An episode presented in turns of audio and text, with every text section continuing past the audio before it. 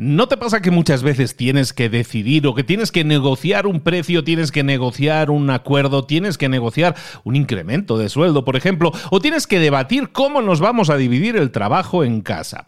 Todo eso son negociaciones y con el tipo de negociación tradicional que solemos manejar, normalmente las cosas no terminan del todo bien para alguna de las partes. Siempre hay un poco de desacuerdo, las relaciones se ponen un poco tensas. ¿Qué pasaría si tuvieras una guía práctica para negociar de forma más efectiva todas esas cosas y hacerlo bien para que todos tengan ese ganar-ganar en una negociación basada en principios. No suena mal la idea, ¿no? Pues eso es, lo que vamos a ver en este libro que vamos a revisar aquí ahora, que se llama Obtenga el sí, escrito en el año 81. Pero ojo, señores, que hoy nos vamos a Harvard porque es escrito por los profesores de Harvard que fundaron la metodología de negociación de Harvard, que es el libro Obtenga el sí, que vamos a ver aquí ahora en Libros para Emprendedores. Y más, comenzamos.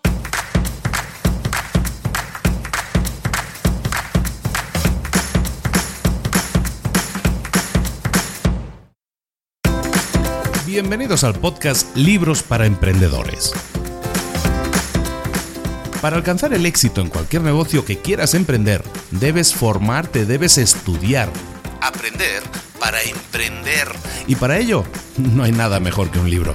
En el podcast Libros para Emprendedores te ayudamos de tres maneras. Primero, seleccionando los mejores libros del mercado para ayudarte a emprender, a mejorar en tu emprendimiento. Segundo, te ofrecemos gratis un resumen de los puntos más valiosos explicados en cada libro. Y tercero, te damos finalmente pasos a seguir para poner en práctica todas esas lecciones aprendidas y así poder acortar tu camino hacia el éxito ya sea marketing, ventas, liderazgo, emprendimientos, mentalización, eh, vamos a analizar lo mejor de lo mejor, de los mejores libros del mercado y te lo vamos a dar todo bien masticadito y listo para ser aplicado. Soy Luis Ramos, empresario y emprendedor, y voy a acompañarte, si me lo permites, en este camino. Sin más, comenzamos buenas a todos, aquí estamos de nuevo. Libros para emprendedores, trayéndote como siempre los análisis de los mejores libros escritos para emprendedores, para empresarios, para ti, que a lo mejor todavía no eres ni emprendedor ni, ni empresario, pero quieres serlo muy pronto. Sueñas con serlo, pero necesitas las herramientas y aprender para emprender, que es el lema que utilizamos por aquí, te va a servir mucho en este caso porque la negociación es parte de la vida. Eh, hablábamos en la introducción de que el libro que vamos a analizar hoy se llama Obtenga el sí. Eh, el subtítulo es El arte de negociar sin ceder, nada más y nada menos. Es un libro escrito en el año 81 por William Bury, Roger Fisher y Bruce Patton, que además son tres señores profesores de Harvard, profesores de Derecho y tal en Harvard, que fundaron la Escuela de Negociación de Harvard y el método, la metodología de negociación Harvard. Esa metodología se sigue enseñando hoy en día en la mayoría de escuelas de Derecho de Estados Unidos y además este libro, que suena como antiguo porque está escrito en el 81, es, tiene una versión actualizada en el año 2011, que es la que vamos a estar analizando, en la que se habla de eso, de la negociación. La negociación básicamente es intentar conseguir lo que queremos de otras personas, sin perder demasiado en el camino. Esa es la idea de la negociación y nos sirve tanto en los negocios como en la vida. Negociamos con nuestros jefes, negociamos con nuestros clientes, con nuestros vendedores, con los agentes inmobiliarios, con los miembros de tu familia, con todo el mundo. Estamos constantemente tomando decisiones, pero sobre todo estamos negociando para que equilibrar esas balanzas con las que estamos manejando muchas veces un malabarismo muy complicado. Este libro que vamos a ver hoy obtenga el sí te habla de que en las empresas hoy en día las estructuras ya no son tan jerárquicas como eran antes, ya no son tan estructuradas con una cadena de jefes unos debajo del otros y, que, vamos, la toma de decisiones era pues jerárquica también. Las organizaciones estructuran hoy en día de formas muy diferentes, menos jerárquicas. Las compañías, las empresas, lo que están enfatizando siempre es el trabajo en equipo. Entonces la gente espera también tener voz y voto en las decisiones, porque esas decisiones les van a afectar en el futuro ya que trabajan en un, trabajo en equipo, ¿no? Entonces ya no se pueden tomar decisiones en plan dictador, sino que eso requiere de negociación. La negociación, al final, es ese dar, ese toma y daca que se dice en España, ese dar y recibir, ese esfuerzo que hay por dos partes eh, de intentar llegar a un acuerdo en una materia, en algo que, pueda tener ahora mismo un conflicto. Y un conflicto ah, normalmente tiene cosas en las que vamos a poder estar de acuerdo y cosas en las que diferimos. Eso es una negociación. Entonces, normalmente una negociación, como nosotros la hemos venido realizando, eh, la verdad es que no la hemos estado haciendo demasiado bien. ¿Por qué? Porque hay dos eh, acercamientos, dos enfoques, dos filosofías, dos escuelas de pensamiento dentro de la negociación, que son la negociación dura y la negociación blanda.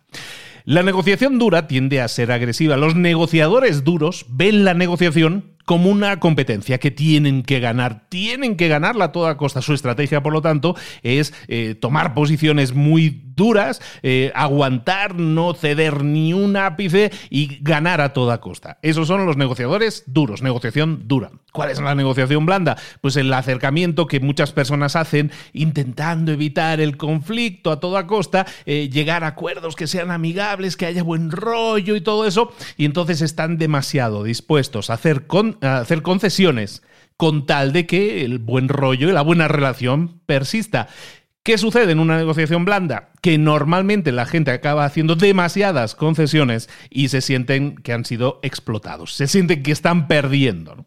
Pues estos señores de Harvard dicen, no, pues es que esto no está bien, ni la negociación dura ni la negociación blanda, tenemos que hacer algo intermedio, algo que, intente solucionar estas tensiones que se crean en la gente, porque la gente al final quiere lo que quiere y va a hacer lo que pueda para conseguirlo, pero si tiene que ceder mucho no va a conseguir lo que quiere. En definitiva, frustración es lo que va a haber en el tema de la negociación. Entonces, ¿qué, inventan estos señores de Harvard? Los, autores del libro ya, ya están traducidos, englobados en los señores de Harvard, ¿no? Entonces nos vamos a referir a ellos. Los señores de Harvard, señor Yuri, señor Fisher y señor Patton, crean el concepto de negociación basada en principios. ¿Qué es la negociación basada en principios? Es una negociación que combina elementos de esos dos enfoques, del enfoque negociación blanda y negociación dura.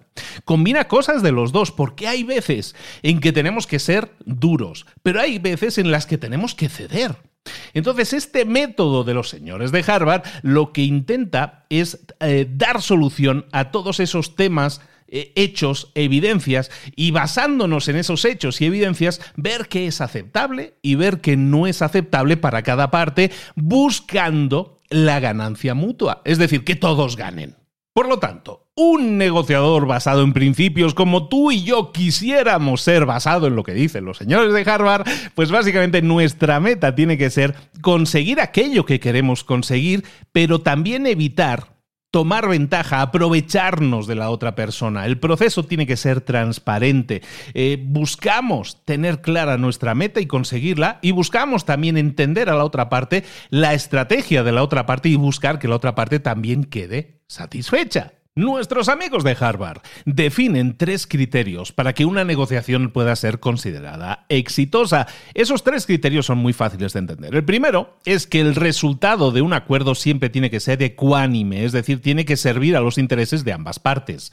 Tiene que ser ecuánime, punto uno. Segundo, tiene que ser eficiente, tiene que poder producir resultados sin desperdiciar el tiempo de la gente, sin malgastar el tiempo de la gente. Entonces debe ser ecuánime, debe ser eficiente.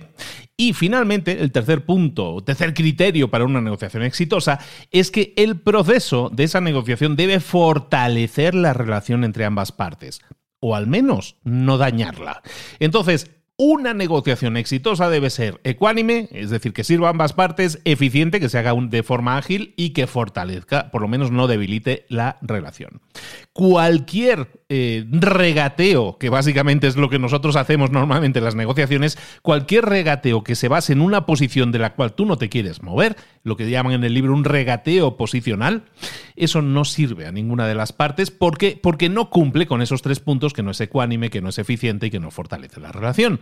Las posiciones de regateo que nosotros utilizamos en nuestras negociaciones, cuyo ejemplo típico puede ser cuando nosotros estamos, yo que sé, en cualquier país, siempre me viene a la mente Egipto, cuando yo estaba en el Cairo, regateando un precio, por ejemplo, ¿no? En Jalili, que se llama el, el mercadito que tienen allí. Bueno, tú estás ahí regateando el precio. Y ese es el típico regateo que se utiliza desde hace siglos, ¿no? Regateas sobre el precio.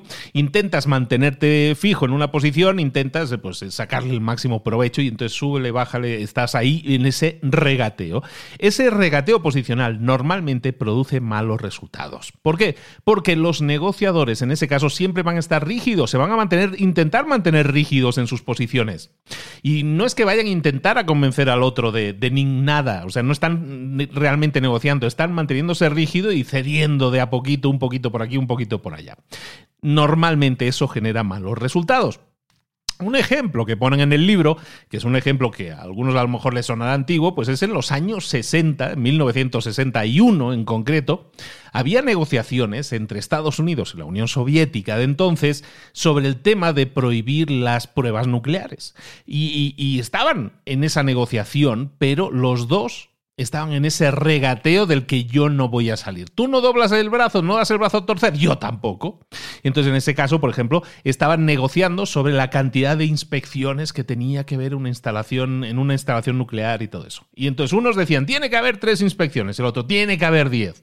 Menos de diez, no me muevo de aquí. Y uno no se movía de tres y el otro no se movía de diez. ¿Qué pasó? Que no hubo una negociación fructífera. De hecho, hubo una escalada nuclear bastante fuerte que duró durante décadas. Entonces, todo eso proviene de una mala negociación en la que nos mantenemos rígidos en las posiciones. Lo que decimos, el regateo normalmente produce malos resultados. Además, es ineficiente. ¿Por qué? Porque cuando tú estás en, regateando normalmente con otra empresa, con un proveedor, con quien sea, estás en ese toma y daca, ¿no? De que te doy tres, no, dame diez, venga, cuatro, siete. normalmente eso, esas tácticas que incrementan las concesiones que uno tiene que hacer y todo eso, eso lleva tiempo. Esas estrategias no son eficientes. Recuerda que hablábamos hace un momento de los pilares que tiene que cumplir una negociación exitosa y que uno de ellos es que tiene que ser ágil, que tiene que ser eficiente. Las negociaciones en el regateo no lo son. Otro punto en contra del regateo es que normalmente daña la relación entre ambas partes. Cuando tú estás regateando y estás forzando la situación y el otro anda desesperado, va a sentir un poco que ha perdido y que se están aprovechando de él. Y eso siempre daña las eh, relaciones y, eso no es bueno, porque entonces nunca va a haber una posible nueva negociación más adelante. Estás dañando esa, esa relación, estás quemando la tierra y si quemas la tierra a lo mejor ya no vuelve a crecer nada ahí. Y otro punto final, en contra del regateo, le estamos tirando piedras al regateo, ¿no? Pero es que otro punto que, eh, que, que, no funciona en el tema del regateo es cuando es multilateral. Es decir, cuando no solo hay dos partes en conflicto o en negociación, sino que hay muchas partes. Y un ejemplo, eh, las Naciones Unidas. Las Naciones Unidas, que hay ciento y pico países ahí metidos negociando y todos ellos tienen que estar de acuerdo, decir todos a la vez sí a algo para que ese proceso siga adelante o se detenga si uno dice que no. Entonces, en ese sentido, eso ni es eficiente ni funciona, funciona muy mal porque pues, es, muy difícil hacer Em, un acuerdo en que en 150 partes digan que sí a la vez, ¿no? Entonces, ¿qué pasa? Para que las Naciones Unidas se pongan de acuerdo, normalmente los acuerdos a los que llegan son acuerdos blandos, acuerdos en los que todos ceden para que todos estén más o menos contentos y todos se vayan contentos para casa y entonces las negociaciones generan resultados muy pobres, como habíamos comentado antes cuando hacemos una negociación blanda. Entonces, hablábamos de la negociación alternativa que nos proponen los señores de Harvard, que es la negociación eh, posicional basada en los principios. Negociación basada en principios. ¿Cómo funciona esta negociación? Funciona de la siguiente manera. Las dos partes tienen que trabajar conjuntamente para buscar intereses mutuos y, demostrar cuál es el objetivo que tienen realmente para que la otra parte lo entienda y colaboren. Y se compone de cuatro partes. En la negociación basada en principios hay cuatro componentes. Uno es la gente, luego el segundo los intereses, tercero las opciones y cuarto, los criterios. Todos esos los vamos a ver punto por punto, teniendo en cuenta que esos son los ingredientes además y que la negociación basada en principios tiene además tres fases. Vamos a hablar entonces de tres ingredientes, tres eh, no, perdona, cuatro ingredientes y tres partes de la negociación. La negociación, las fases de la negociación van a ser análisis, planeación, y discusión, ¿vale? Todo eso lo vamos a ver ahora, pero simplemente que te quede claro eso, ¿no? Los cuatro ingredientes, que, los cuatro ingredientes que componen una, una negociación, los cuatro componentes son gente, intereses, opciones y criterios. La gente son las personalidades, las emociones que, están, están, presentes en esa negociación. Los intereses son los intereses que tiene cada una de las partes. Las opciones son las múltiples opciones que, en las que hay mutuo interés en que, que sucedan. Y los criterios son los criterios objetivos e independientes que vamos a estandarizar como parte de ese proceso de decisión. Esos son los ingredientes, los componentes, esos cuatro componentes. Y eso nos llevará a tres, eh, eh, tres etapas, tres fases de la negociación basada en principio uno es el análisis en la que evaluamos la situación, otro es la planificación, la planeación. En esa fase mm, volvemos a, volveremos a revisar los cuatro elementos y vamos a decidir qué hacer para en, caso, en el caso de problema, interés y las prioridades que tengamos con los objetivos. Y finalmente, en la tercera fase, recordemos análisis, planeación, la tercera fase es discusión. En esa, en esa parte lo que vamos a hacer es debatir para buscar un acuerdo a priori suena muy bien y suena muy sencillo. Como veis, aquí intervienen seres humanos y, las eh, personalidades, idiosincrasias de la gente. Entonces, uno de los puntos grandes en el libro es que siempre tenemos que separar las emociones de cualquier otro tema. Tenemos que ser objetivos. Entonces, partamos de esa idea. Tenemos que ser objetivos, también lo vamos a tocar ese tema, de separar las emociones de las temáticas que estemos tratando y eso nos va a ayudar muchísimo a llegar a una conclusión eh, productiva para ambos, que al final es lo que estamos buscando. Vamos pues a ver ese primer elemento en esta negociación basada en principios, ese primer elemento es la gente. Hablamos hace un momento, ¿no? De separar las emociones de los temas que estamos tratando. Y es que en una negociación, eh, aunque tú estés tratando con una empresa, con una organización, detrás de esa entidad hay seres humanos. Hay seres humanos, seres humanos que tienen formas de pensar, valores, sesgos, emociones, eh, estilos de comunicación que son diferentes. Ese, ese aspecto humano de las negociaciones puede ser positivo o puede ser negativo, ¿no? Puede ser negativo porque la gente a veces malentiende las cosas, interpreta de forma diferente lo que nosotros decimos.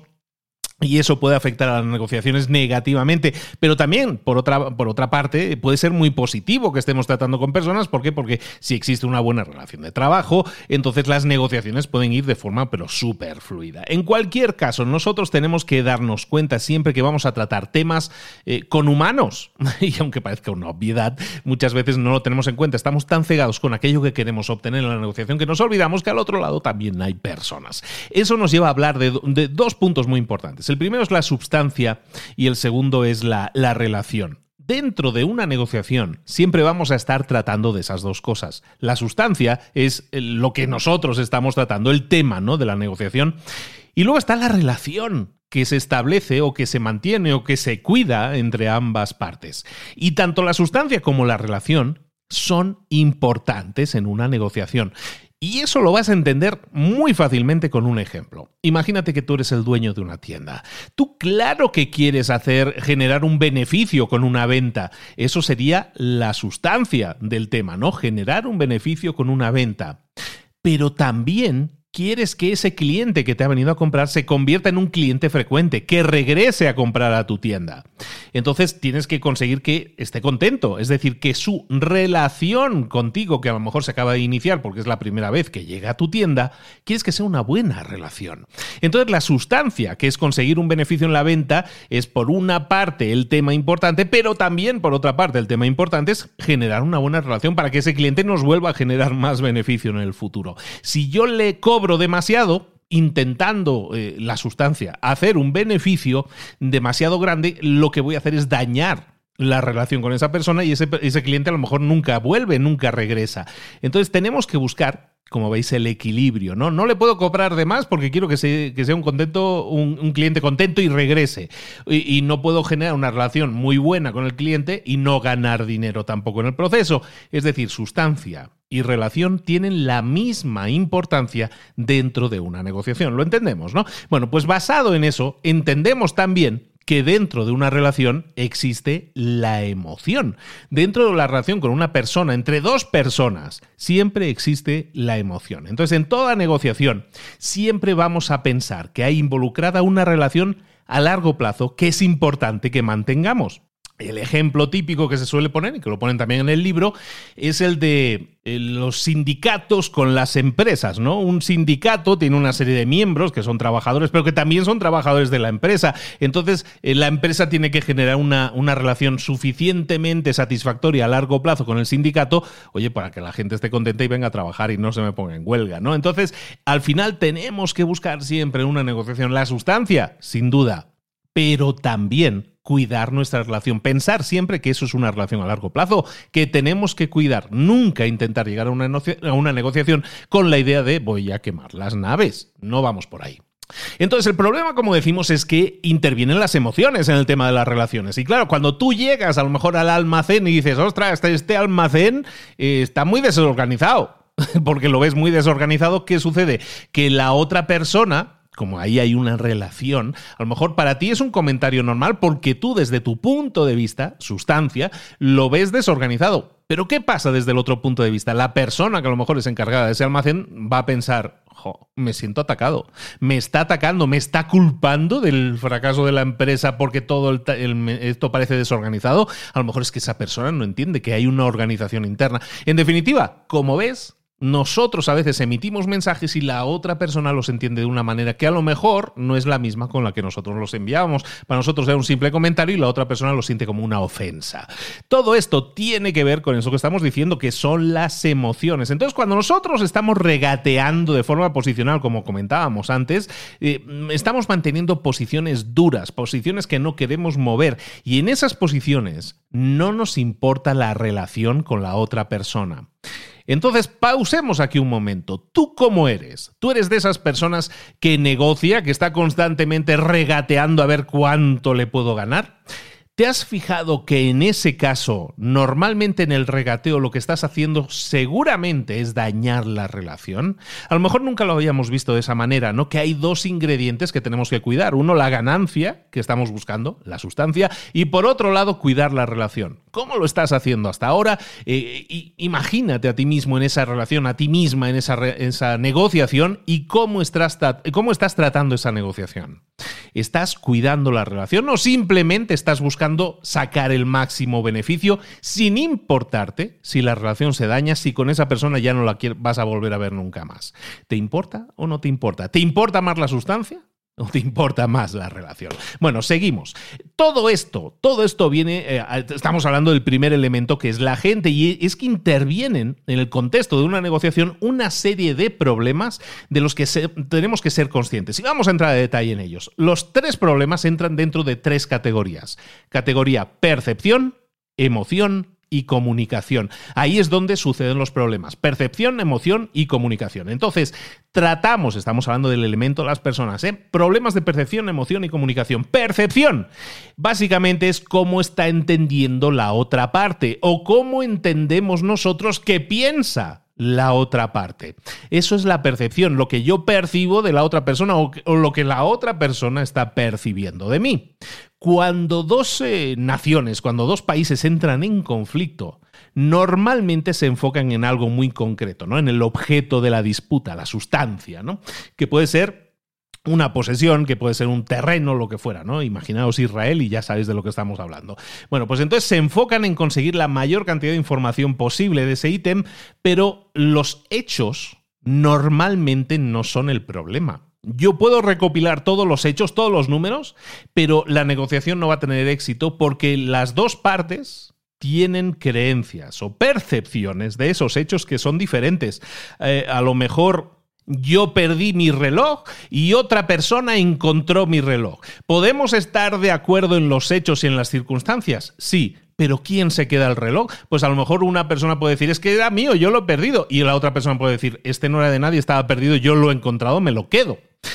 La percepción de ese mismo hecho es diferente para cada persona. Entonces, esas percepciones diferentes es un, son un tema, son un tema que tenemos que tratar en las negociaciones de forma inicial, al iniciar una conversación, pero son también la oportunidad de buscar soluciones siempre y cuando la gente quiera entender que esas percepciones se pueden revisar, se pueden corregir, si estamos abiertos a entender que a lo mejor no tenemos la razón al 100% siempre. Entonces, entendamos cómo son las percepciones de la otra persona. Por ejemplo, eh, lo que tenemos que hacer para mejorar la percepción Punto uno es ver el tema a través de los ojos de la otra persona. Este es un punto que hemos hecho recurrentemente, hemos tocado en bastantes libros en los que se peina el tema de la negociación, aunque nunca hemos entrado eh, tan a detalle, creo que en uno que se llama Conversaciones difíciles, en ese sí algo lo hemos tocado. Pero básicamente tenemos que tener esa empatía de ver el problema a través de los ojos de la otra persona. Como tú ves las cosas,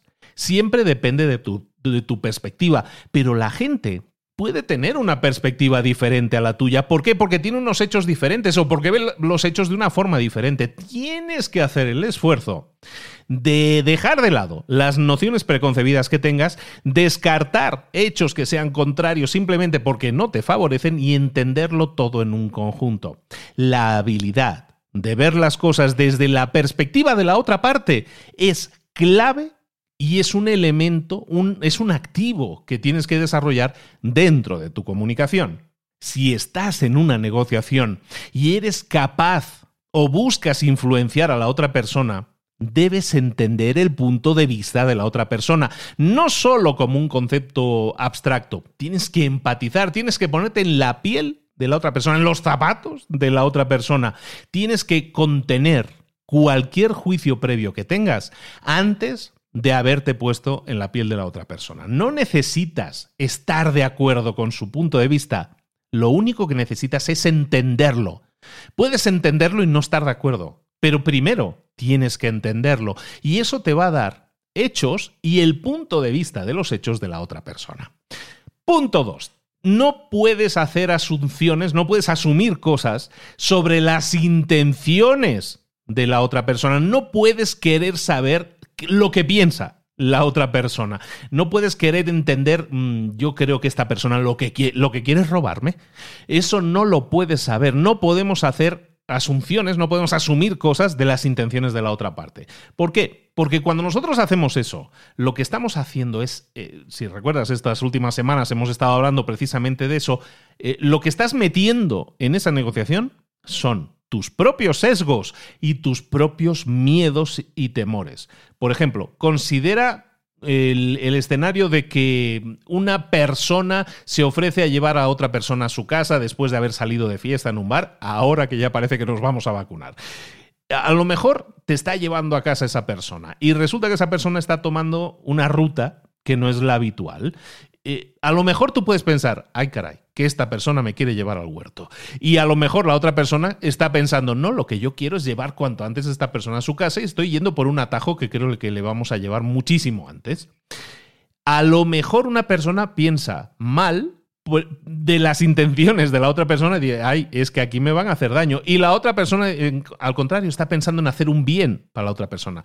Ahí lo que tenemos que hacer es mejorar la comunicación, porque no podemos asumir cuáles son las intenciones de la otra persona simplemente con hechos que a lo mejor no están contrastados por ambas partes. Es importante comunicarnos mejor y no hacer asunciones de las intenciones de las otras personas. Después, es importantísimo, punto 3, no vamos a culpar a la otra persona de un problema.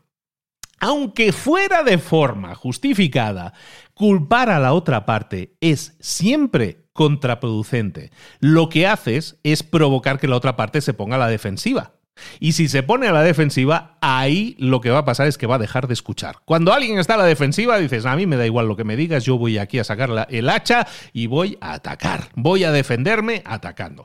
Entonces, nunca vamos a culpar a la otra persona. Entonces, si hay problemas, por ejemplo, tú en tu empresa tienes problemas con un generador que sigue rompiéndose, sigue fallando más que una escopeta de feria y contactas con el proveedor y le dices, oye, tu empresa hace una maquinaria que es basura. No, eso no va a ayudar. Eh, tú le dices, la gente del servicio técnico de tu empresa es malísima. No, eso es culpar a la otra persona del problema y eso crees que va a ayudar.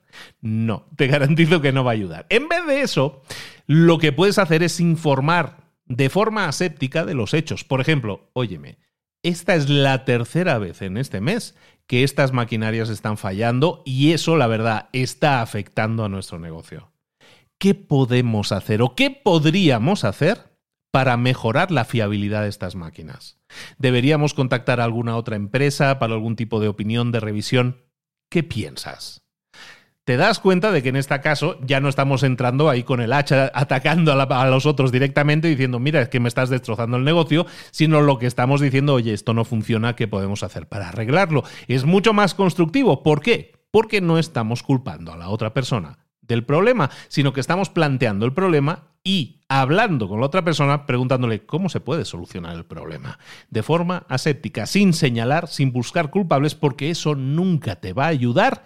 A lo mejor tú piensas que te vas a sentir mejor haciendo sentir peor a la otra persona, pero lo que buscamos aquí es solucionar, ¿no? Pues eh, ocúpate en solucionar el problema y si te ayuda a la otra persona probablemente la cosa se solucione antes.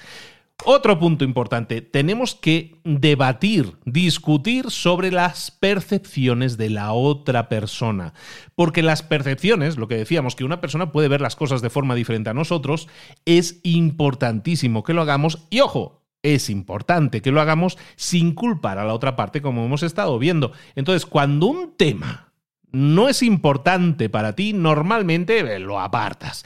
Pero es que a lo mejor ese tema es importante para la otra persona. ¿Te has dado cuenta de eso? Y aunque para ti no sea importante y lo quieras mm, derribar de un plumazo, para la otra persona a lo mejor sí es importante. Entonces, siempre intenta entender las percepciones de las otras personas y qué es importante para la otra parte. Otro punto que puede ayudar en el tema de la percepción es demostrarle a la otra parte que sus percepciones sobre ti son equivocadas. Tú puedes cambiar la percepción de otras personas, pero lo puedes hacer mediante los actos demostrando mediante actos que lo que ellos percibían de ti o lo que ellos pensaban de ti no era correcto. Y eso ayuda muchísimo, porque muchas veces dices, ostras, que va a venir esta persona aquí, seguramente va a venir con el hacha en la mano, va a venir muy belicoso. Y, entonces tienes la percepción de que la otra persona viene a atacar e inmediatamente tú te pones a la defensiva. ¿Qué pasaría si la otra persona entra en esa negociación sabiendo que la percepción que van a tener es esa y la trata la, la negociación de forma diferente, de forma mucho más constructiva, de forma mucho más empática? Puedes cambiar las percepciones de las otras personas. Sí puedes, pero no con palabras, sino con actos. Y dos puntitos más, súper importantes y que normalmente no se tienen en cuenta en las negociaciones. El primer punto es que tenemos que tener en cuenta siempre a la otra parte a la hora de buscar un resultado. Es decir, hacer partícipe al otro también del resultado. No llegar a imponer tu idea porque sabes que es mejor y el otro me da igual que participe o no, sino buscar que la otra parte participe, se sienta partícipe, se sienta parte de la solución. No solo del problema, como decíamos antes del caso de la empresa cuya maquinaria que nos hemos comprado falla mucho, pues hacer a esa empresa partícipe del resultado. Eso es fundamental. Y el otro punto, decíamos que también es súper importante, es asegurarnos, y ojo a esto, porque es importantísimo, asegurarnos de que la otra persona salva el cuello. Y esto de salvar el cuello parece una tontería, pero tenemos que entender que la otra persona también tiene una serie de, de, cosas que le van a hacer sentir mejor. Si una persona siente que está cediendo demasiado en una, en una negociación, a lo mejor al final todo sale bien en la negociación, pero esa persona, su imagen, por ejemplo, pública, puede salir muy dañada porque todo el mundo puede pensar de él, mira, se bajó los pantalones, eh, figuradamente en este caso. Entonces es importante que entendamos que siempre la otra persona también busca salvar su propio cuello. Os pongo el ejemplo que sale en el libro, por ejemplo. Un ejemplo que tiene que ver con eso es, por ejemplo, un alcalde. Había un alcalde que estaba negociando una serie de, acuerdos entre la comunidad hispana de su ciudad sobre un tema de trabajos del, gobierno, ¿no? Trabajos en el ayuntamiento. Y el, el, alcalde decía, no, no, no, no, yo no estoy de acuerdo con esta negociación, no me gusta el acuerdo que estáis eso. ¿Por qué? Porque si accedía a lo que le estaban pidiendo la comunidad hispana de esa, de esa ciudad, él se iba a ver como un alcalde débil. Entonces, lo que hicieron en esa negociación, al final lo que ellos buscaban en un acuerdo en el cual los hispanos tuvieran más puestos de trabajo en el ayuntamiento. Entonces el alcalde y, los, ahora sí el conglomerado de hispanos que estaban negociando hicieron lo siguiente. Vamos a dejar de lado todo este acuerdo, este acuerdo se tira, no sirve, y lo que vamos a hacer es internamente hacer lo siguiente. El alcalde va a presentar un nuevo proyecto del ayuntamiento que al final tiene los mismos términos que tenía la negociación, pero lo va a presentar como propio. Es decir, yo, el alcalde, estoy sacando un nuevo programa para integración de los hispanos dentro del ayuntamiento. ¿Qué va a pasar en ese caso? Que el alcalde salva el cuello. No se ve como alguien débil, se ve como alguien constructivo. ¿Y qué consigue el conglomerado de asociaciones de hispanos? Pues conseguía lo que buscaba más integración de los hispanos en ese ayuntamiento. ¿Esa es una negociación sana? Sí lo es, porque se han centrado en el resultado y también en que ambas partes salvaran el cuello y que todos ganaran. A lo mejor parece que no debería ser así, pero si nosotros entendemos que la otra parte también tiene una imagen que salvar, que cuidar, entonces a lo mejor veríamos las cosas diferentes. Entonces nos centraríamos en el resultado, pero también en que ambas partes queden bien. Y cuando buscas eso, te garantizo que la negociación mejora notablemente. Entonces, estamos hablando de tres puntos que afectan las, eh, las negociaciones ¿no? desde un punto de vista de problemas humanos. Éramos, eh, eran tres problemas. La percepción, la emoción y la comunicación. Hemos hablado de la percepción, ¿no? Cómo nos ven y cómo nosotros vemos. Ahora vamos con la emoción las negociaciones al final tienen muchas emociones siempre porque hay personas implicadas y saben que a veces hay muchas cosas en juego en una negociación. Entonces se pueden poner a la defensiva o se pueden sentir amenazadas. Todo eso son emociones. Entonces tenemos que buscar generar en la otra parte una emoción que huya de eso, de, la, de ponerse a la defensiva, de sentirse amenazados.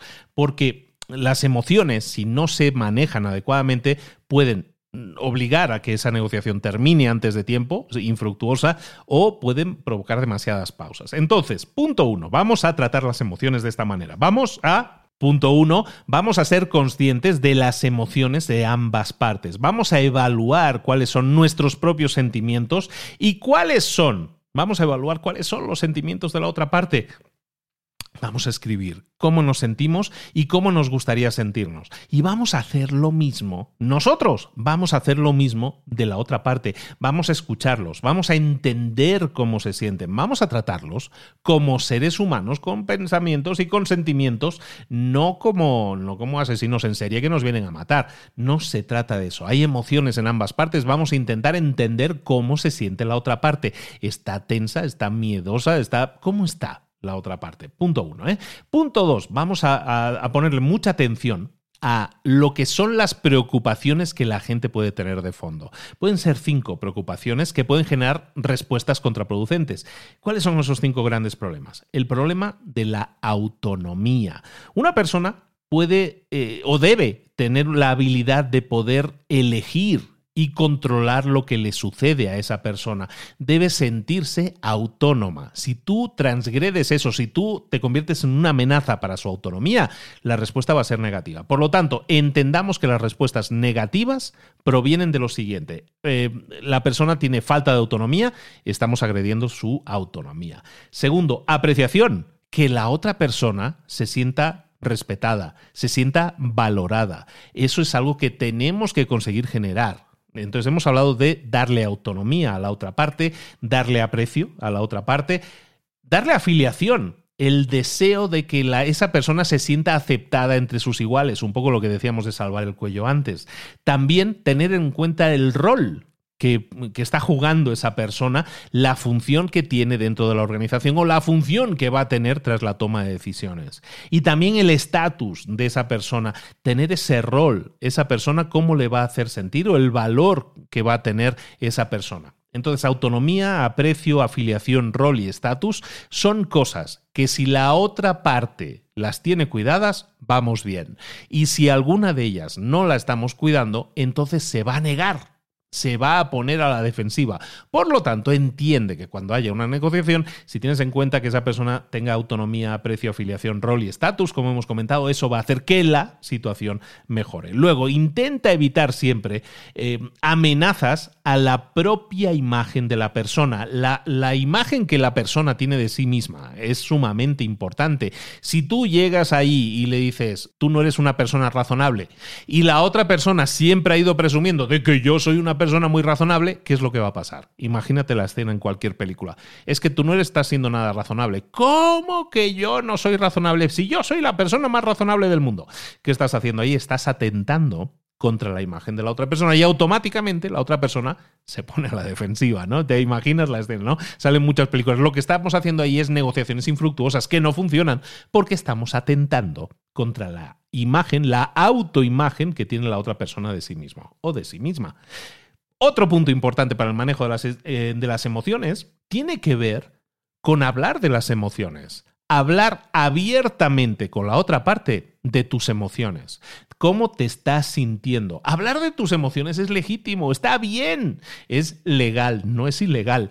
Cuando tú reconoces tus emociones, en una negociación las comentas y eres consciente de que estás actuando de forma proactiva y no reactiva, entonces la gente se enfoca mucho más fácilmente en los temas importantes porque ya hemos dejado las emociones de lado, las hemos puesto encima de la mesa y hemos dicho, mira, la verdad me siento así, estoy súper estresado, estoy muy tenso porque ha pasado esto, esto y esto y nos afecta en la empresa, de verdad que nos está afectando, queremos buscar una solución.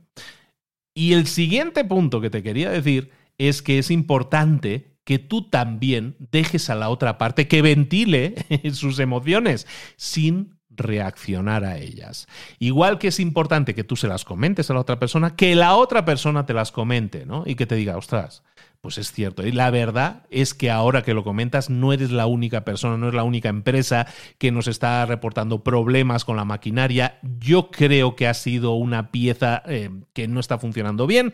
Ya la hemos detectado, ya la vamos a sustituir y permíteme que te ayudemos a ti primero que a otros clientes por el aprecio que te tenemos inmediatamente se crea una negociación constructiva. ¿Estás de acuerdo?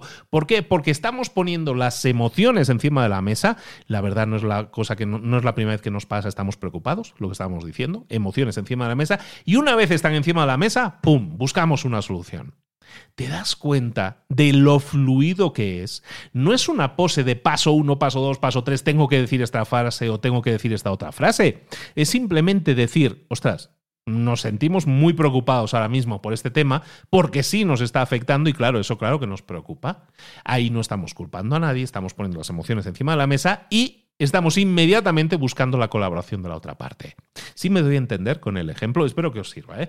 Y luego, importante los pequeños gestos. Recuerda que somos seres humanos y tocando el tema de las emociones, los pequeños gestos importan. ¿Verdad que los pequeños gestos importaban cuando tú estabas invitando a aquella chica o aquella otra persona o aquel chico a salir?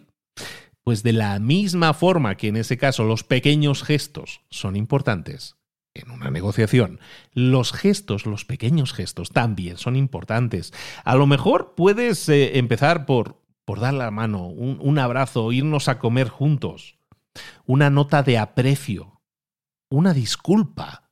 Todo eso son pequeños gestos que pueden generar un grandísimo impacto en la otra persona, porque estamos hablando de que te estás responsabilizando de forma personal de esa negociación. Le estás dejando entender mediante pequeños gestos que te importa. Para terminar con este primer elemento que eran las personas, vamos a hablar del último punto que tenemos que tener en cuenta, que es el de la comunicación. Hemos hablado de la percepción, hemos hablado de la emoción, ahora, ahora vamos con la comunicación. Mm, cuatro pinceladas muy rápidas para que entiendas de qué estamos hablando cuando hablamos de la importancia de la comunicación y de generarla adecuadamente. Tú no puedes tener negociaciones sin comunicarte con la otra persona, es un aspecto inevitable. Hay que comunicarse. Si no hay comunicación, no hay negociación. Pero si hay negociación y una mala comunicación, entonces puede haber malos entendidos. Estamos de acuerdo. Entonces, los tres grandes problemas en una comunicación es que los negociadores quizás no se estén comunicando con la otra persona de forma que están siendo entendidos correctamente. Es obligatorio que entiendas eso, que a lo mejor la otra persona no te está entendiendo bien. No, no debes suponer que tú te explicas eh, diáfanamente y cristalinamente. A lo mejor la otra persona puede entenderlo de forma diferente. Entonces, principal problema, que tú estés siendo malentendido por la otra parte. Eh, segundo problema, que incluso aunque hables directo y con claridad, puede ser que los otros negociadores, los de la otra parte, eh, puede que no quieran escucharte. Puede que no te estén escuchando porque no les interesa. ¿Eres consciente de eso? El tercer punto puede ser simplemente que la gente no se entiende. Ostras, chato, yo no te entiendo no entiendo lo que me dices tú. Eh, ese tipo de problema tenemos que gestionarlo, tenemos que ser conscientes de que existe, primero, puede ser cualquiera de estos tres problemas, y cómo solucionamos cualquiera de estos tres problemas, vamos a trabajar en una mejor comunicación. Primero, punto uno, vamos a escuchar activamente y reconocerle a la otra parte que lo estamos escuchando. Esto se llama la escucha activa, lo has, lo has escuchado muchas veces, no me voy a entender, eh, no me voy a retrasar mucho con esto. Vete a YouTube, busca, busca eh, escucha activa, pero básicamente, ¿qué es? Poner mucha atención a la otra persona, preguntarle continuamente a la otra persona para ver si estás entendiendo correctamente lo que está diciendo, repetir lo que ha hecho lo que ha dicho la otra persona diciéndole estoy entendiendo esto, estoy entendiéndolo bien, sí o no, y reconocerle a la otra persona que lo has entendido. ¿Sabes? Ese mensaje recibido por tu parte, recibido cambio y corto. Bueno, pues eso es la escucha activa, reconocerle a la otra parte que estás escuchando. Eso activa una buena comunicación si tú demuestras que estás escuchando con interés y con ganas. Si no lo estás haciendo, la negociación ya te adelanto que no, no pinta demasiado bien. Luego, no solo eso, la negociación vamos a enfocarnos también en resolver los problemas como socios.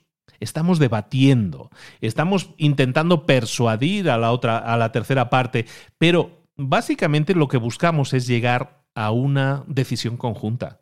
Eh, esto no es un juicio en que hay un juez que dirime todo esto y tú eres el abogado defensor y el otro es el fiscal. No, aquí buscamos que los dos seamos jueces y que los dos juzguemos que la decisión es buena. Entonces, busca siempre en una negociación entender que la otra parte no es tu enemigo, sino que es tu socio. ¿Cómo llevarías a cabo esa comunicación si fuera con tu socio? ¿Lo harías con intención de sacarle el mayor partido o buscarías el mayor beneficio de la empresa ya que los dos somos socios de la misma empresa y si gana la empresa ganamos los dos?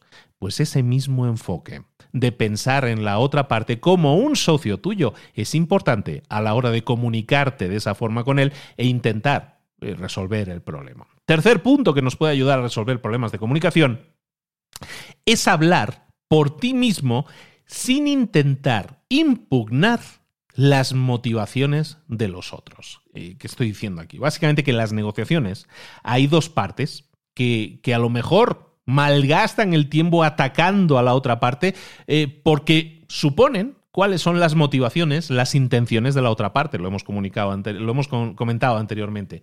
Pero si tú dices algo que es infundado o que es incorrecto, básicamente estás enfocándote o estás haciendo que el foco pase a ser las preocupaciones de los otros. Entonces es mucho menos amenazador hablar de cómo un problema afecta mucho más que por qué la otra persona está equivocada.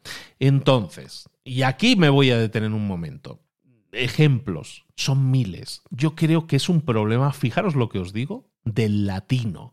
Los latinos tenemos la tendencia a pensar así. Y lo digo como persona que ha vivido en varios países de Latinoamérica con diferentes idiosincrasias. Y también he vivido en Alemania, y también he vivido en Inglaterra, y también he vivido en Estados Unidos. Y oye, eh, las motivaciones de los otros a la hora de hacer algo no son tan importantes como el reconocer que lo que yo quiero es una solución al problema, no la búsqueda de un culpable. Si yo me enfoco en decirle a la otra persona es que tú has hecho esto y te equivocaste y por qué lo hiciste y por qué estás haciendo siempre todo mal, eso es muy latino. Os lo digo en serio. Eso es muy latino. a lo mejor es muy humano, ¿eh? y me ha tocado a lo mejor en otros países eso, pero yo creo que los latinos tenemos la tendencia a, tirarnos al cuello del otro, decir quién ha sido el culpable, quién lo ha hecho mal. tú lo has hecho mal, tú te las vas a cargar. Eso ¿Eso ayuda a encontrar una solución a la negociación o eso va a generar que la otra persona se ponga a la defensiva o sumisa o realmente ahí no salga nada positivo? Porque estamos concentrando la energía y el enfoque en buscar al culpable en vez de en buscar la solución. Ahí está una de las claves que yo creo que tenemos que trabajar. Me detengo aquí un poco porque es algo que, repasando este libro, eh, me daba cuenta de que es, cierto, ¿eh?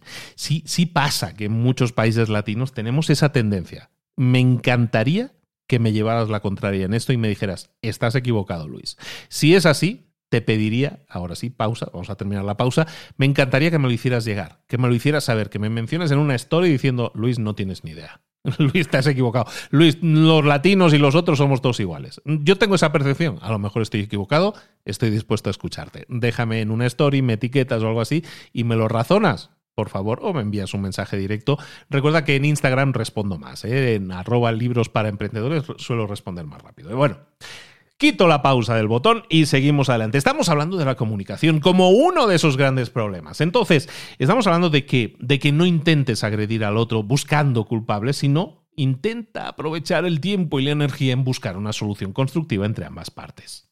Otro punto importante en la comunicación, y me vino a la mente eh, una canción antigua de, de un grupo que me acompañó muchos años de mi juventud que se llamaba El último de la fila. Y en el último de la fila tenían una canción que parte de sus letras, que eran muy poéticas, me encantaba, os recomiendo mucho, pero decía, si lo que vas a decir no es más bello que el silencio, no lo vayas a decir. Manolo García lo cantaba con mucho más tino y con mucha más eh, nota que yo, pero si algo que vas a decir no es más bello que el silencio, no lo vayas a decir. Y esto me viene a la mente porque el siguiente punto que mencionan en el libro que tienes que cuidar en tu comunicación es que siempre que hables, hables porque tienes una razón para hacerlo. La gente muchas veces dice cosas irrelevantes, intenta rellenar el silencio con palabras por el simple hecho de que no haya un silencio. La gente a veces habla de más, a veces habla de demasiado, a veces dice lo primero que le viene a la mente sin realmente haber evaluado si eso lo tendría que decir habla siempre que tengas una razón para hacerlo. Es decir, lo que estoy diciendo, lo digo porque hay una razón para que yo lo diga. Y si no es así, como decía Manolo García, como decía el último de la fila, eh, si, si lo que vas a decir no es más bello que el silencio, no lo vayas a decir que decía la canción. Y para terminar con este punto de la comunicación, como uno de los grandes problemas que pueden afectar a las personas dentro de una negociación, intentemos dos cosas positivas para prevenir, para, oye, para que no tengamos este tipo de problemas. ¿Cómo los podemos evitar? Punto uno, vamos a intentar construir una buena relación de trabajo. ¿Eso qué significa? Que antes de que comience una negociación, Intenta conocer a la otra persona de forma personal. Es mucho más fácil negociar con alguien que conoces que con un extraño. Entonces, intenta reunirte con esa otra persona de forma informal. ¿Qué es aquello que le gusta, que le disgusta? Eh, date el tiempo de hablar con esa persona cuando te encuentres con esa persona. En el libro hablan, por ejemplo, de Benjamin Franklin, eh, famosísimo inventor. Bueno, pues el, el enfoque que utilizaba Benjamin Franklin era siempre que tenía una negociación, antes de comenzar la negociación, le preguntaba a su oponente si, si, su oponente le podría prestar algún libro que le gustara o algún libro específico. ¿Por qué? Porque estaba buscando un interés común.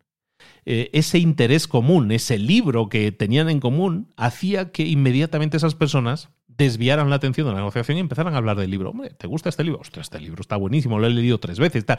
¿Qué pasa? Buscaban un punto de interés común, en este caso el amigo Franklin, y eso generaba comodidad en la relación. ¿Te acuerdas cuando hablábamos de la relación? En la relación más que en la sustancia de lo que íbamos a hablar. Estamos cuidando la relación, la estamos nutriendo antes de comenzar incluso a debatir sobre la sustancia. Es el punto uno. Construyamos una mejor relación antes de comenzar las negociaciones. Y punto dos, vamos a intentar siempre separar el tema del individuo. Y eso vuelve a tener que ver con la relación. Siempre que nosotros estemos a punto de discutir algo, piensa en la otra parte como un socio como eh, eh, estás en un barco que se está hundiendo, eh, sois dos marineros, tenéis que trabajar conjuntamente para solucionar el problema, para salvar el cuello. Entonces trabajemos juntos, aunque yo no me llevara bien del todo con ese marinero, ahora mismo tenemos un problema y lo tenemos que solucionar juntos.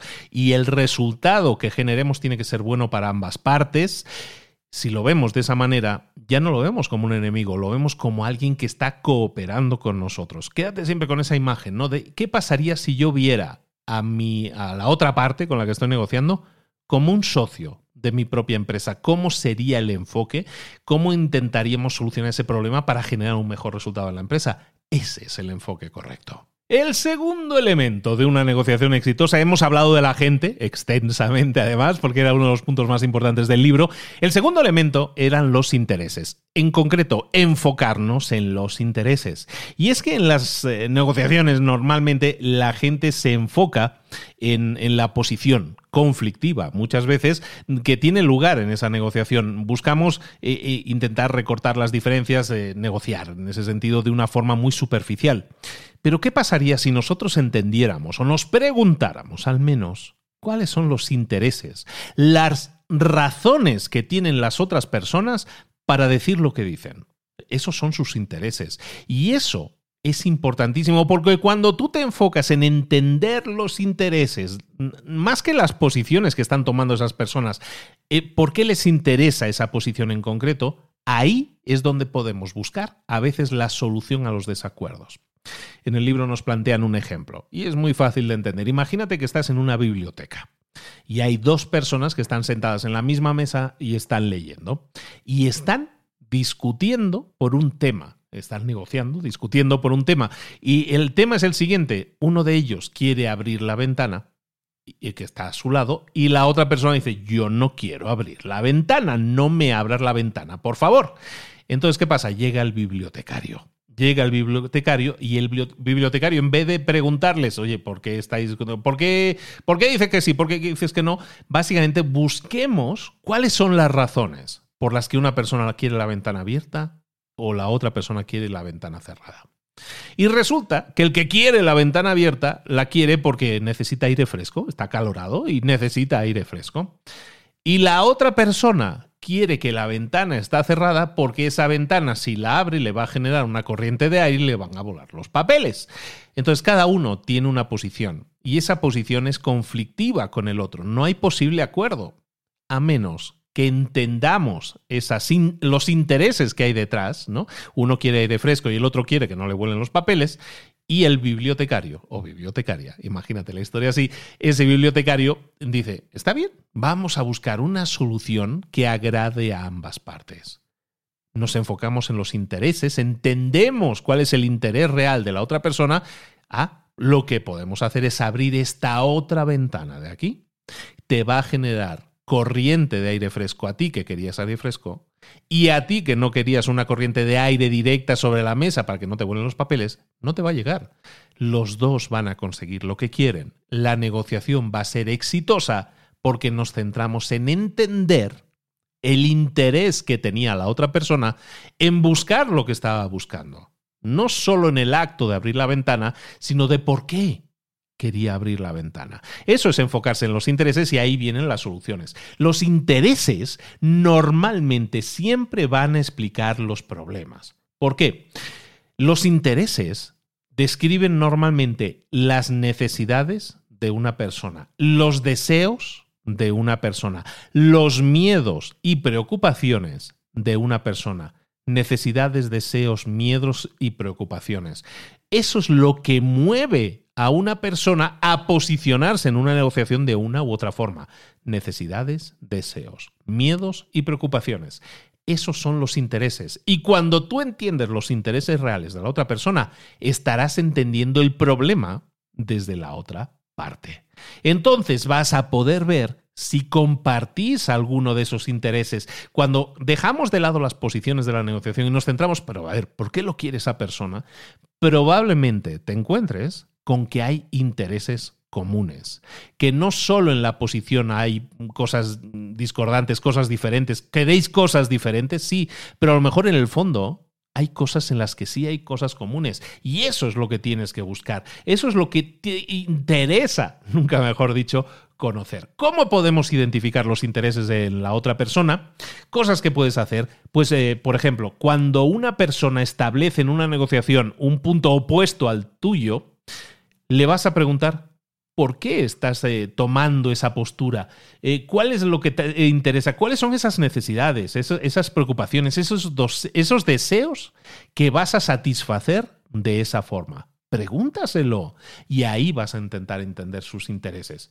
A lo mejor estás negociando con la otra parte y la otra parte no acepta tu propuesta. Pregúntate, ¿por qué no está aceptando esa propuesta? Considera que quizás esa persona está intentando ganar o no perder algo. A lo mejor hay algo ahí detrás que tú no sabes. Pregúntatelo. Pregúntaselo también. ¿Qué consecuencias está enfrentando esa persona y por eso está buscando una postura u otra? Esas son el tipo de preguntas que tienes que hacerte. Reconoce siempre que la otra parte tiene múltiples intereses, cosas que a lo mejor tú no conoces a lo mejor tú estás rentando, estás alquilando una propiedad y, quieres, estás negociando, pero quieres unas determinadas cosas, pero tienes que entender que a lo mejor el, el, locatario, el que quiere rentarte, el que te quiere alquilar, a lo mejor quiere cosas diferentes. Pero ¿qué cosas quiere esa persona? Intenta entenderlas. A lo mejor lo que quiere es una, una renta más estable, que no tenga fluctuación, que no varíe tanto. Eh, a lo mejor quiere una serie de términos y condiciones un poco más favorables, ya que va a estar uno o dos años contigo. Eh, o a lo mejor lo que quieres es eh, tener una mascota. Y a lo mejor tú no lo estabas permitiendo de entrada y eso es algo que es negociable. Cada persona tiene intereses que hacen que tome determinadas decisiones a la hora de enfrentar una negociación. Es importante que las conozcas.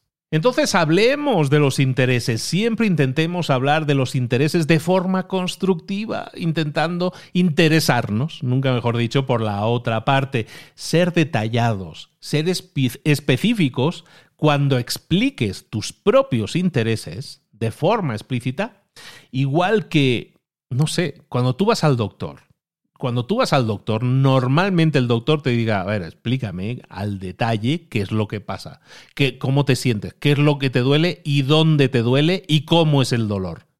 ¿Verdad que un doctor te pregunta sin parar hasta saber, hasta poder entender cómo tú te sientes?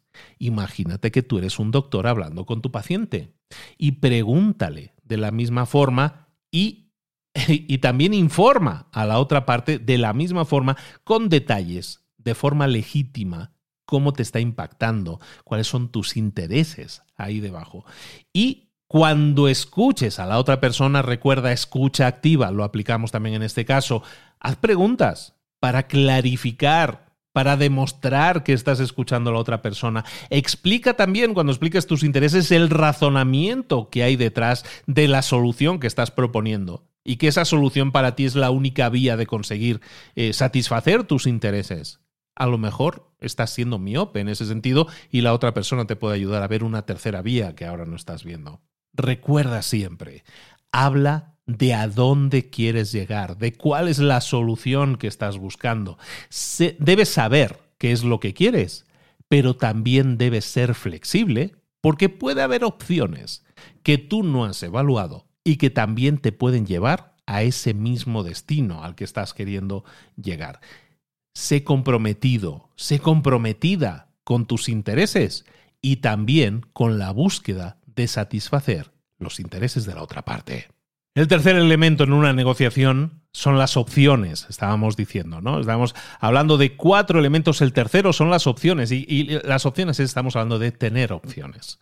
Tener opciones que busquen la ganancia mutua un reto habitual en las negociaciones eh, parte del, tema de que pues, eh, tenemos un pastel y lo tenemos que dividir en varias partes. Entonces siempre va a haber un ganador o un perdedor y ninguna parte quiere ser el que da el brazo a torcer. Entonces ese es un dilema que muchas veces parece que no tiene solución, un callejón sin salida. Eso es porque los métodos de negociación estándar no son capaces normalmente de producir demasiadas opciones. Tenemos una opción única que es ganar. Y si ganamos, el otro tiene que perder. Si yo gano 100 dólares, significa que el otro tiene que perder 100 dólares. Y evidentemente eso hace que las opciones sean nulas. Solo hay una opción posible. Y eso hace que muchas veces las negociaciones no lleguen a buen puerto. Entonces hay toda una serie de cosas que tenemos que evitar ¿no? en, este, caso, pero sobre todo es el de tener una opción única. ¿Cómo podemos aumentar nuestras opciones en una negociación? Pues lo que tenemos que hacer es trabajar pero tenemos que trabajar antes de la negociación, antes de la negociación eh, separadamente y con nuestro propio equipo, es decir, antes de entrar a negociar con la otra parte, me voy a sentar con los de mi equipo, con los de mi parte, digamos, y voy a hacer lo que se llama un brainstorming. Un brainstorming o tormenta de ideas en español, que lo hemos mencionado en varios programas. ¿eh? Brainstorming, sesión de brainstorming, básicamente tiene un único propósito en este caso, ¿Qué es lo que quieres dejar claro en esa, en esa reunión de brainstorming? Que a través de la reunión de un grupo de participantes, de mentes que se reúnen ahí, de, mentes, digo de espacio mentes, ¿eh? de mentes que se reúnen ahí para aportar soluciones, escoger un, momento en el que poneros a crear ponernos a facilitar posibles soluciones. Vamos a sentarnos con un pizarrón y vamos a, dejar fuera la, crítica, constructiva o destructiva. Una tormenta de ideas, básicamente, es sacar ideas. Sacar ideas sin que se critiquen, sino la mayor cantidad de ideas posibles. Así es como funciona un brainstorming. Si nosotros intentamos enfocarnos en el problema desde todos los ángulos posibles, probablemente encontremos muchas más opciones y alternativas.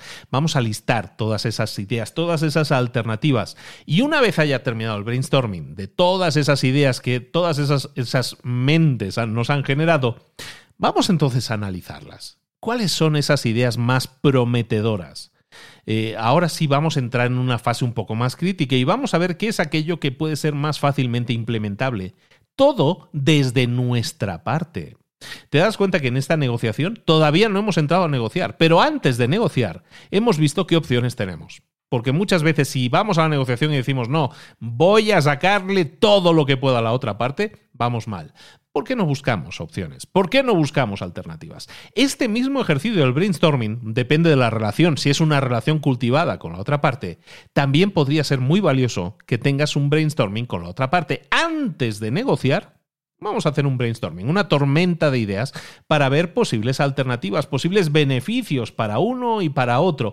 Y a lo mejor de ahí salen cosas positivas. ¿Te das cuenta que una negociación al final lo que busca de forma productiva es un resultado positivo para ambos? Bueno, pues vamos a trabajar en eso. Vamos a describir el problema, qué es lo que no está funcionando, cuáles son los síntomas del problema, cuáles son los hechos que tenemos para evaluar ese problema. Vamos a analizar el problema, vamos a diagnosticarlo, categorizar los síntomas, a sugerir, posibles causas que lo estén generando. Vamos a considerar diferentes acercamientos, diferentes enfoques, cuáles podrían ser las estrategias, las recetas que me daría el médico en cada uno de los casos. Vamos a buscar ideas que podamos poner en práctica, qué podríamos hacer, cuáles son esos pasos siguientes que podríamos llevar a cabo.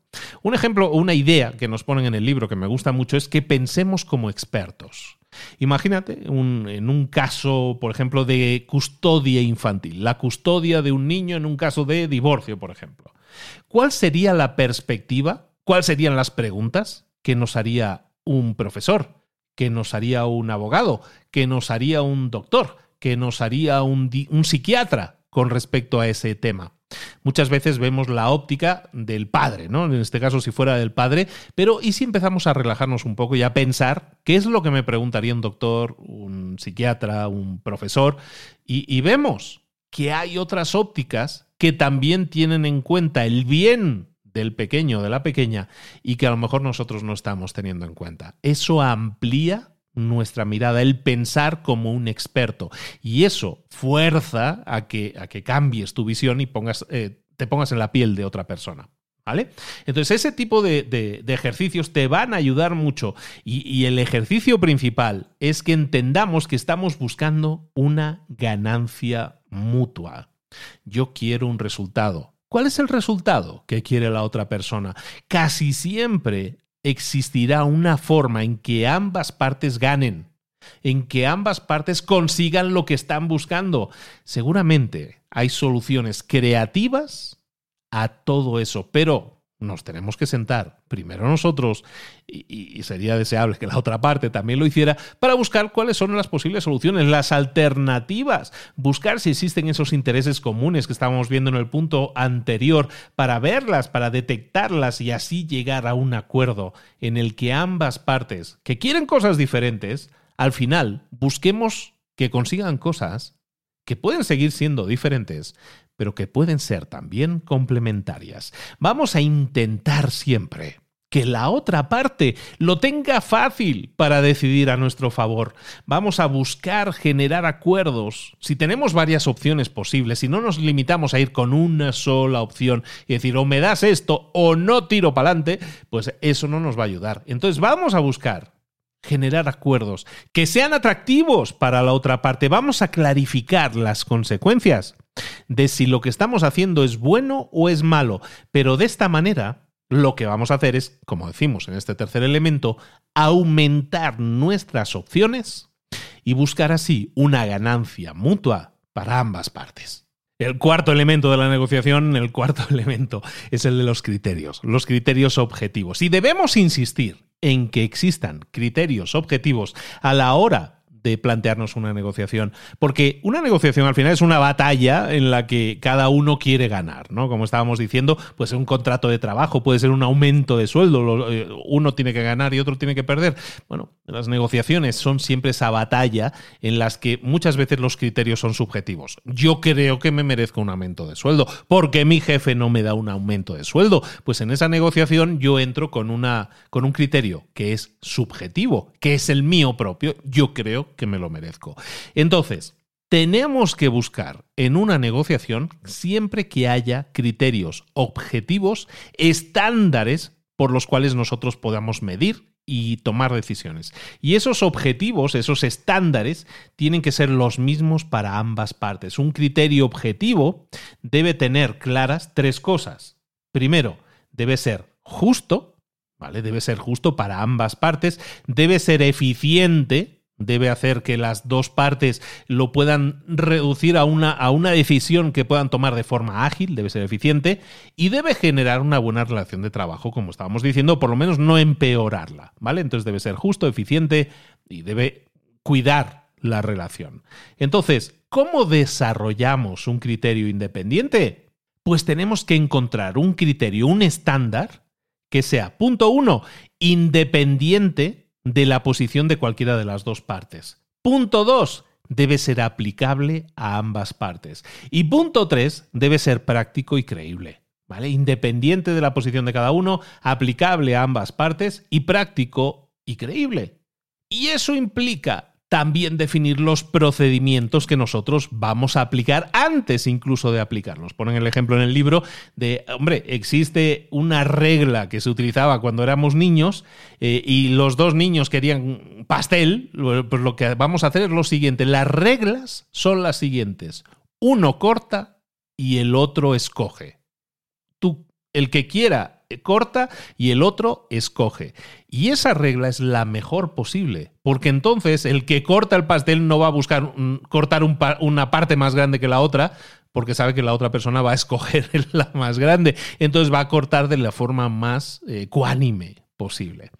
Eso es lo que tenemos que buscar en las reglas que nosotros definamos, en los estándares que nosotros definamos a la hora de tener en cuenta una negociación.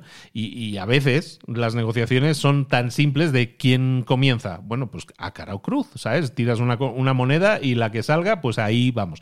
Todo eso es igualmente válido, porque es igualmente justo, ¿vale? Tenemos que tener estándares, tenemos que tener mejores prácticas, pero sobre todo tenemos que tener reglas que nos permitan llegar a una conclusión que sea justa para ambos. Por lo tanto, antes de la negociación vamos a definir reglas que sean justas, aceptadas por ambas partes. Fíjate, por ejemplo, cuando tú tienes un debate, estás ahí negociando con la otra persona y tú tienes criterios objetivos. Si tú has acordado primero los estándares que vas a aplicar, los principios que vas a aplicar, eh, puedes ser mucho más persuasivo en una negociación. ¿Por qué? Porque vas a utilizar los criterios que la otra parte también ha aprobado o ha sugerido. ¿A qué me refiero, por ejemplo? Si tú estás batallando por un tema como el precio de algo, ¿no?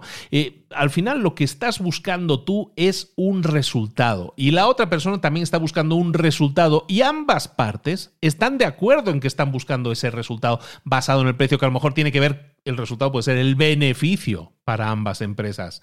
Entonces, tenemos que tener claro que ese va a ser el criterio y a la hora de debatir, a la hora de negociar, si ese es el criterio, que es que las dos empresas tengan el mayor beneficio posible, y ese es el criterio que ambas han aceptado, y tú propones una cosa, la puedes proponer siempre diciendo, mira, te propongo esto porque creo que va a generar este beneficio X a tu empresa. Y eso es lo que ambas partes estamos buscando. ¿Te das cuenta cómo una negociación cambia y se vuelve mucho menos agresiva, se vuelve mucho más racional, mucho más razonable? Cuando tú dices, te propongo esto porque creo que esto es bueno para mí, pero también es bueno para ti. Y eso hace que las cosas eh, cambien. Pero bueno, he mencionado la palabra razonable. E, es correcto. Hay que ser razonable y hay que ser abierto. Insistamos siempre que un acuerdo que se basa en criterios objetivos no te da el derecho automáticamente a imponer tu propio criterio sino siempre tenemos que buscar un criterio que sea estándar e igualmente válido para la otra parte. Por eso es importante, y terminamos con este punto, eh, por eso es muy importante que intentemos eliminar la presión como herramienta dentro de una negociación. Una presión, cuando hablamos de presión, estamos hablando de amenazas, manipulación, intransigencia, todo eso es poner presión en la otra parte. ¿Qué es lo que vamos a recibir en ese caso? Lo hemos comentado al principio del resumen. Eh, lo que vamos a recibir de la otra parte es el razonamiento de defensa. Me pongo la defensiva, vale, tú te, pones a atacar, yo me pongo la defensiva y si puedo contraataco. Entonces busquemos esos objetivos comunes, esos estándares comunes y siempre que propongamos algo que haya un razonamiento detrás de ellos. Terminemos pues con una aplicación práctica de todo lo que hemos aprendido hoy, de todo lo que hemos estado viendo. ¿Esto cómo se pone en la práctica? ¿Esto cómo lo puedo llevar a la práctica? Bueno, pues vamos a hablar de los procedimientos que deberíamos llevar a cabo para poner en práctica estos procedimientos, tácticas, eh, pasos a seguir, como le quieras llamar. Procedimientos, básicamente, las negociaciones pueden ser informales o formales. Negociaciones informales pueden ser con la familia, con los amigos, pueden ser temas tan simples como, oye, ¿a dónde vamos a comer hoy? ¿O dónde vamos a ir de vacaciones? Todo este tema de negociaciones informales se manejan de una forma y las negociaciones formales normalmente entre empresas, empleados, que, con gobiernos, con entidades gubernamentales, todo eso requiere de una planificación. ¿no? Lo, informal normalmente nos sentamos y lo comentamos, lo, otro requiere una planificación formal, una logística, un procedimiento que tenemos que tener en cuenta. Hablemos de ese caso, ¿no? de los procedimientos en el caso de negociaciones formales. Punto uno, vamos a decidir dónde nos vamos a encontrar. Decidir dónde vamos a tener lugar esa negociación va a depender de las necesidades de ambos, también de las circunstancias de ambos. Entonces vamos a intentar que ambas partes se sientan cómodas para que así sea más productiva la reunión. Y eso va a significar también aislarse. Eh, encerrarse puede ser importante porque así vamos a evitar interrupciones, distracciones. Y eso es muy importante. Vamos a habilitar que haya un negociador jefe por ambas partes que se ocupe de que todo el personal esté informado, de que haya documentación necesaria en la oficina para ambas partes, que todo el mundo esté correctamente informado y que esté en la misma página, que se suele decir. Y si necesitamos equipo, necesitamos pizarras, eh, necesitamos eh, proyector, lo que sea que necesitemos, todo eso lo vamos a facilitar, ¿vale? Decidir dónde nos vamos a encontrar y la logística, digamos, de todo lo que tenemos que tener ahí. Después, paso número dos, decidir cómo nos vamos a comunicar. Son retos a los que nos estamos enfrentando. La negociación es un reto. Entonces, una vez hemos decidido dónde nos vamos a encontrar, ¿cómo nos vamos a comunicar? esa conversación retadora que vamos a tener, sobre todo si, si se ven involucradas las emociones, temas que tenemos que cuidar como las relaciones, como hemos visto. Todo eso es mejor si lo manejamos, por lo tanto, cara a cara. La comunicación electrónica, el enviar muchos emails y todo eso puede ser muy útil porque vamos muy ágiles, pero no, no funciona también en el tema de las negociaciones por todos los elementos que hemos hablado que tienen que ver con la persona. ¿no?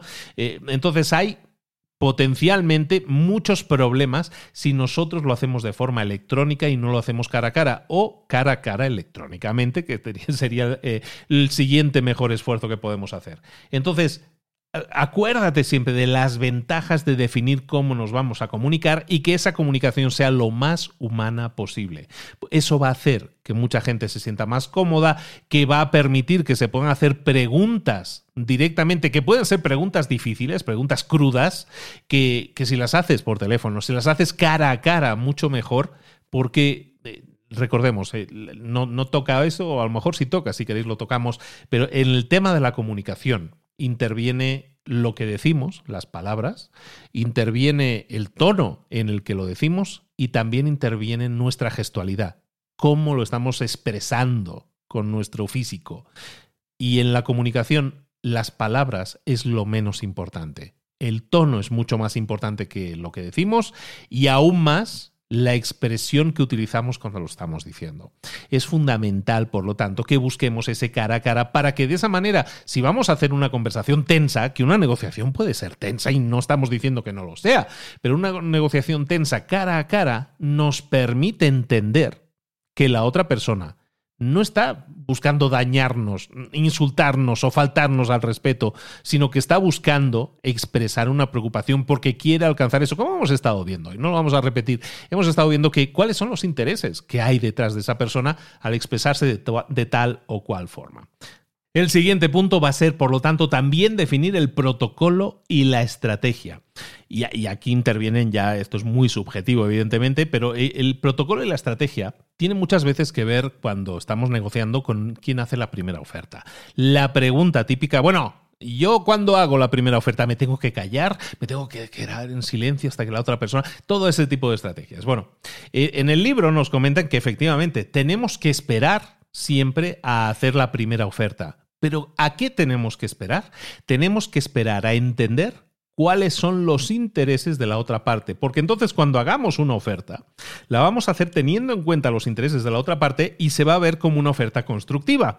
Si entramos en una reunión y decimos, mira, yo no me voy a mover de esta posición, esto es lo que yo quiero, ahí no estamos negociando. Nos estamos cerrando y como estamos diciendo, ese tipo de negociación no nos suma. Vamos a introducir entonces ese objetivo, esa primera oferta, sin duda pero vamos primero a trabajar en entender los intereses de la otra parte. Y luego, también en una negociación basada en principios, normalmente cuando nosotros hacemos el, ahora sí, el regateo que estábamos comentando antes, cuando hacemos el regateo, ¿Cuál es el objetivo? El objetivo es que si yo soy el comprador, yo quiero pagar lo menos posible. Y si yo soy el vendedor, yo quiero ganar lo más posible. Eso es el, el, arte del regateo, es buscar ahí, jugar con esas necesidades. En una negociación, basada en principios, sin embargo, lo que nosotros estamos buscando es no entender cuál es el punto más alto de la otra persona. En un regateo normalmente tú empiezas, si eres el vendedor, empiezas pidiendo lo máximo posible.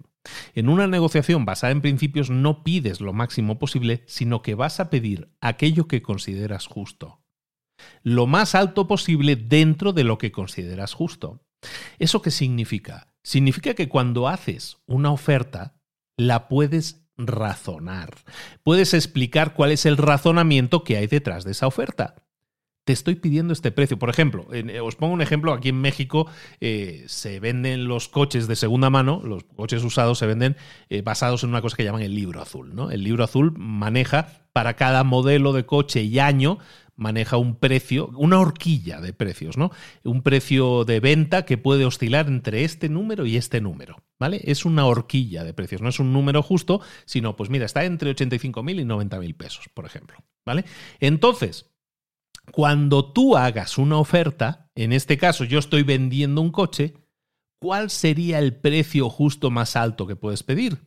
Pues evidentemente sería el precio más alto según ese libro, que es la referencia, ¿no? Y entonces, si está entre 85 y 90 mil pesos en el caso de México, pues podrías decir, pues eh, estoy vendiendo este coche en 90 mil y el precio que estoy pidiendo es 90 mil, porque está en muy buen estado y porque ese es el precio justo para ese modelo de coche, que es entre 85 y 90, pero es que este coche está en muy buen estado. Entonces, ¿qué pasa aquí? ¿Estás pidiendo un precio por el coche? Sí, pero estás pidiendo el precio más alto posible. ¿Sabes qué? Sé que el precio de este coche normalmente es 90.000, pero yo quiero 120.000 porque le puse una radio, le puse no sé qué, no sé cuánto y no sé qué más. No, estoy pidiendo el precio justo más alto posible. Y siempre vas a poder razonarlo. Igual que si estás vendiendo ese coche, espero que se entienda el ejemplo, ¿no? Si estás vendiendo ese coche y sabes que la horquilla está entre 85.000 y 90.000 y tú sabes que el coche no está en el mejor de los estados posibles, pues dices, mira, normalmente este coche se vende entre 85 y 90.000, pero yo entiendo que las, ruedas están un poco gastadas, que tal o que necesita este arreglo de este golpe, eh, lo dejamos en 85.000 que también es el precio más alto posible teniendo en cuenta la situación. ¿Se te hace justo o no se te hace justo? Eso es lo que nosotros estamos buscando en una negociación, ser justos y que ambas partes puedan razonar el por qué. A lo mejor la otra parte te dice, mira, me parece bien el precio, eh, discutamos las formas de pago. Y a lo mejor te dice, yo te puedo pagar ahora 40 y luego los 45 mil restantes te los pago en, en un mes. ¿Te parece bien eso? Y entonces ya estamos negociando. Estamos negociando entendiendo que ambas partes tienen un razonamiento para hacer lo que hacen. Yo no te puedo pagar los 85.000 de golpe porque yo tengo determinado sueldo, no tengo tanto ahorrado y lo que necesito son dos meses para pagártelo. ¿Te parece bien o no te parece bien? Si te das cuenta, ahora que te hablo a ti, estamos hablando de una negociación en el que ambos dejan claros sus posturas, sus posicionamientos y los pueden razonar. Y en ese caso, la negociación lo que busca es en este caso, los dos están de acuerdo en que uno quiere venderle el coche a él y el otro quiere comprarle el coche a él.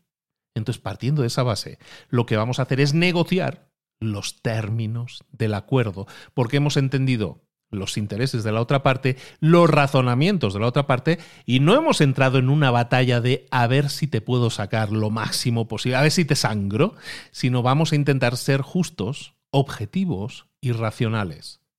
¿A qué suena mejor? Y eso nos lleva, recuerda que estamos ahora revisando cómo podríamos preparar una reunión, cómo podemos aplicar todo esto que hemos estado comentando. Y hablábamos en un punto anterior, y vale la pena recordarlo, que esto es parte de tu negociación, de tu preparación. Y es eso, es prepararte. Tienes que prepararte primero, pensar antes de hacer la primera oferta, de por qué vas a razonar que esa es la primera oferta. Tienes que pensar siempre en cuál es el final, cuál es el objetivo, qué es lo que estamos buscando conseguir de esa negociación, dibujar un acuerdo posible entre ambas partes, y pues, en el ejemplo de antes yo creo que es muy válido, lo que estamos haciendo es preparar ese acuerdo, hemos analizado la situación, los precios, la horquilla de precios del coche, y estamos eh, y tenemos un acuerdo, hemos dibujado un acuerdo y creo que le voy a ofrecer 85.000 y luego vemos cómo acordamos el tema de los pagos.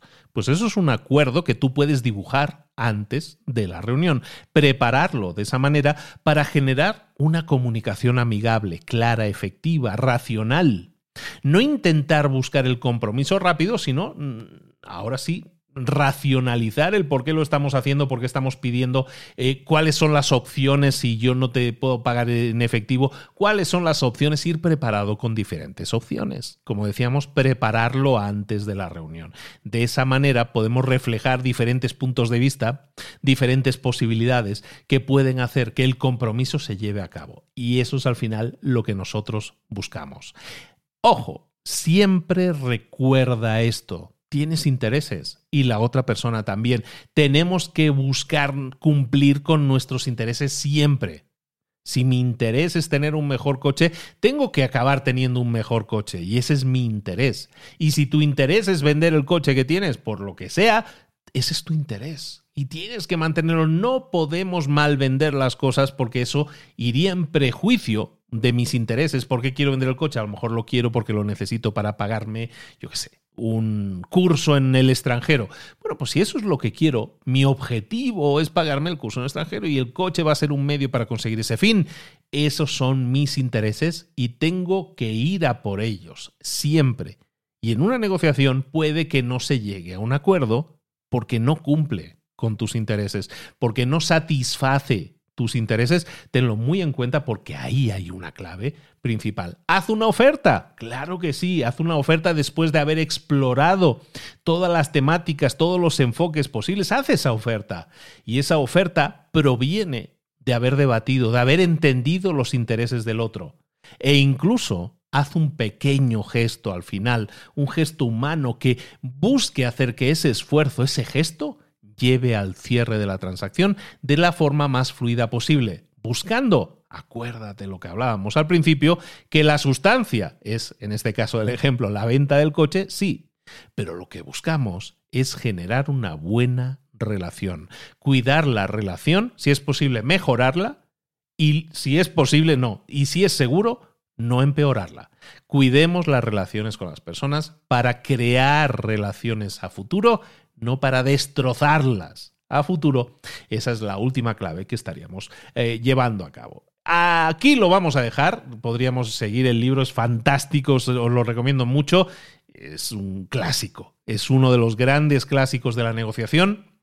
Uno de los autores es también autor del libro de eh, Conversaciones Cruciales, que también tienes analizado, también tienes resumido aquí en Libros para Emprendedores y que te recomiendo ampliamente para nutrirte también con muchas estrategias que te pueden ayudar a esas negociaciones, esas conversaciones difíciles. Hoy hemos hablado de negociación, hoy hemos hablado de conseguir el sí de la otra parte, pero fíjate que no hemos hablado de humillar, de atacar, de ganar a la otra parte a cualquier costa sino que estamos hablando, y yo creo que los ejemplos son muy nutritivos en ese sentido, de cómo conseguir una negociación lo mejor posible para ambas partes. Espero que así lo hayas entendido, espero que así lo vayas a poner en práctica.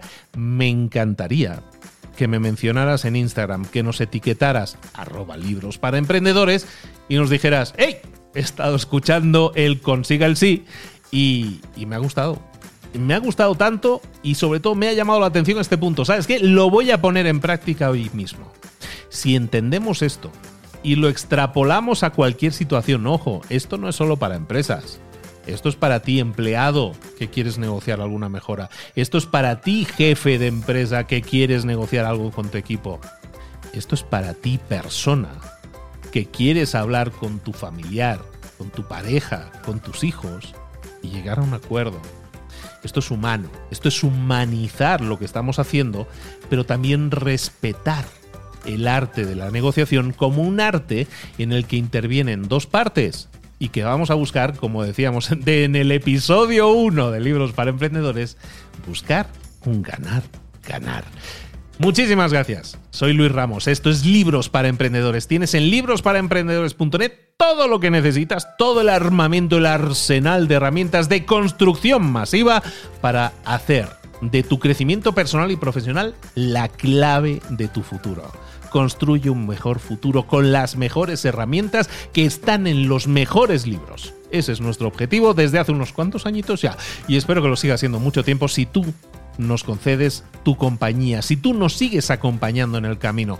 Yo aquí voy a estar. De nuevo, la próxima semana con otro libro, con otro resumen, con otro análisis de libros para emprendedores. Un abrazo muy grande de Luis Ramos. Nos vemos la próxima semana en Libros para Emprendedores. Saludos. Hasta luego.